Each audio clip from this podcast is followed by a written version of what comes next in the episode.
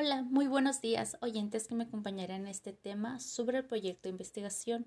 Siendo segunda parte, hablaremos sobre el planteamiento y formulación del problema y delimitación del problema, que a se derivan subtemas, por ello el tema es extenso. Comencemos por el segundo episodio, sin más, iniciemos.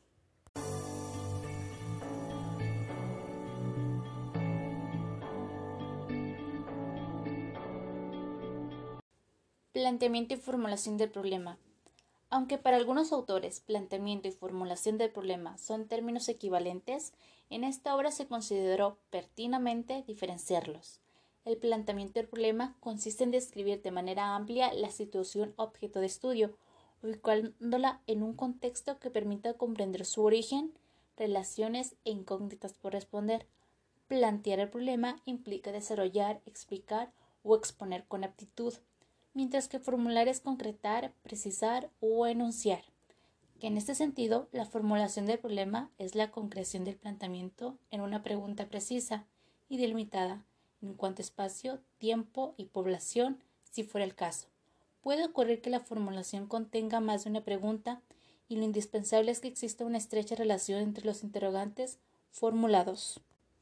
Planteamiento y formulación del problema. Aunque para algunos autores planteamiento y formulación del problema son términos equivalentes, en esta obra se consideró pertinentemente diferenciarlos. El planteamiento del problema consiste en describir de manera amplia la situación objeto de estudio, ubicándolo en un contexto que permita comprender su origen, relaciones incógnitas por responder.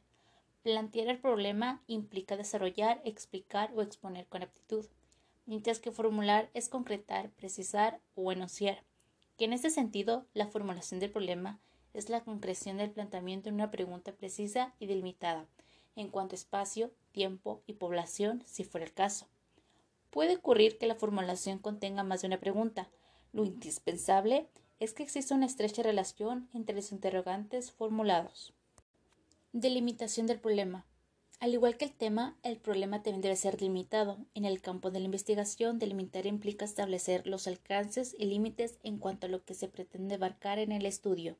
Concretamente, la delimitación del problema significa indicar con precisión en la interrogante formulada el espacio, el tiempo o periodo que será considerado en la investigación y la población involucrada si fuera el caso.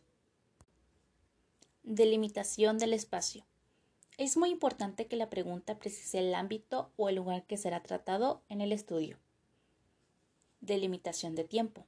En la formulación del problema debe indicarse el lapso o periodo objeto del estudio.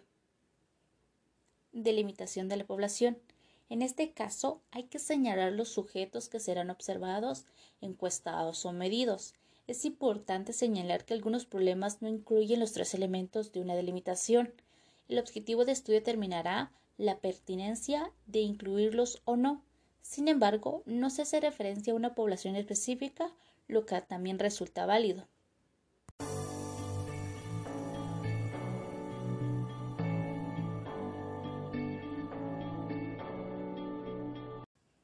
Muchas gracias, oyente, por haberme acompañado en este segundo episodio. Recuerda, síguenos y comparte. Nos ayudaría mucho tu apoyo. Y no te pierdas de nuestros demás episodios. Hasta aquí me despido. Muchas gracias.